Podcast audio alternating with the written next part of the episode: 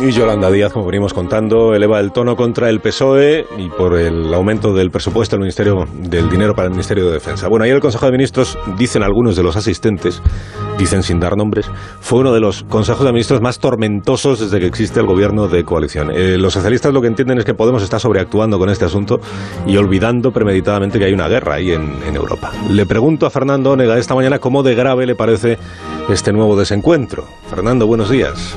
Muy buenos días, Alsina. Si las cosas que se dicen desde el sector Podemos fuesen ciertas y sentidas, estaríamos en el prólogo de la ruptura de la coalición.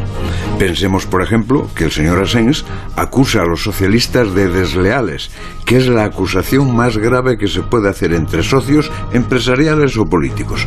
Pensemos que Margarita Robles sugiere que Podemos se replantee su presencia en el gobierno y añadamos que la discrepancia actual es sobre algo tan serio como la defensa nacional y los compromisos internacionales del presidente.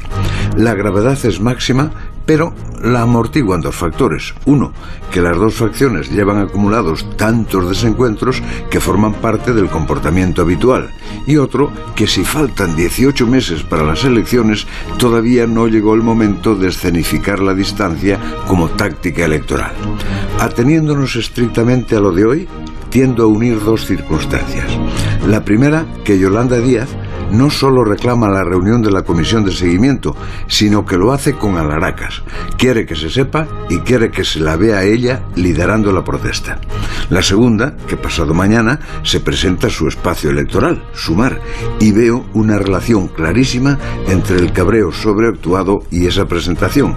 Es que no suscita la misma atención mediática una vicepresidenta dócil que una vicepresidenta que se lanza a la arena con la bandera de la rebeldía. Pero esto, querido Alsina, todavía no es un dato, es una intuición. Hasta luego, Fernando. Hasta las ocho y media. Vamos a